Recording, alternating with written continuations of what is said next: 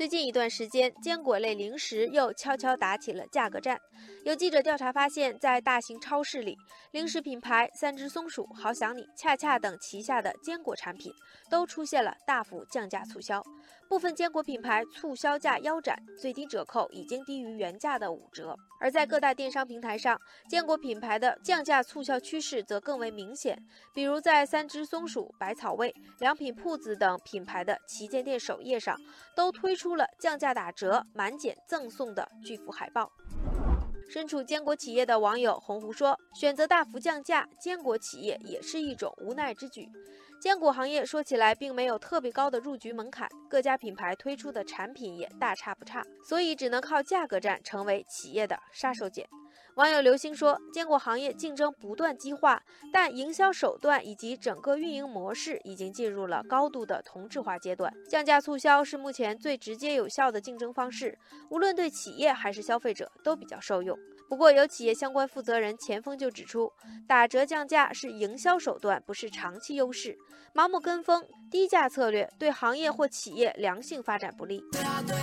坚果行业的价格战源于坚果类零食大好的前景。有数据显示，坚果类食品市场已经位列整个休闲食品规模第二，正释放万亿市场规模。二零一八年市场规模已经达到了五千亿元，预计未来五年将保持百分之十的增长率。其中，坚果炒货食品预计将持续以每年百分之十五的增长率递增。网友峰峰说：“坚果行业前景很好，但目前市场上产品的附加值较少，产品更新迭代慢，不能吸引年轻用户。”网友六盘水认为，其实坚果行业已经在谋求变革了。比如说，近几年出现的每日坚果可以视作企业的年轻化转型，但一旦转型，整个行业又都转到同质的老路上来，还是要面对价格战。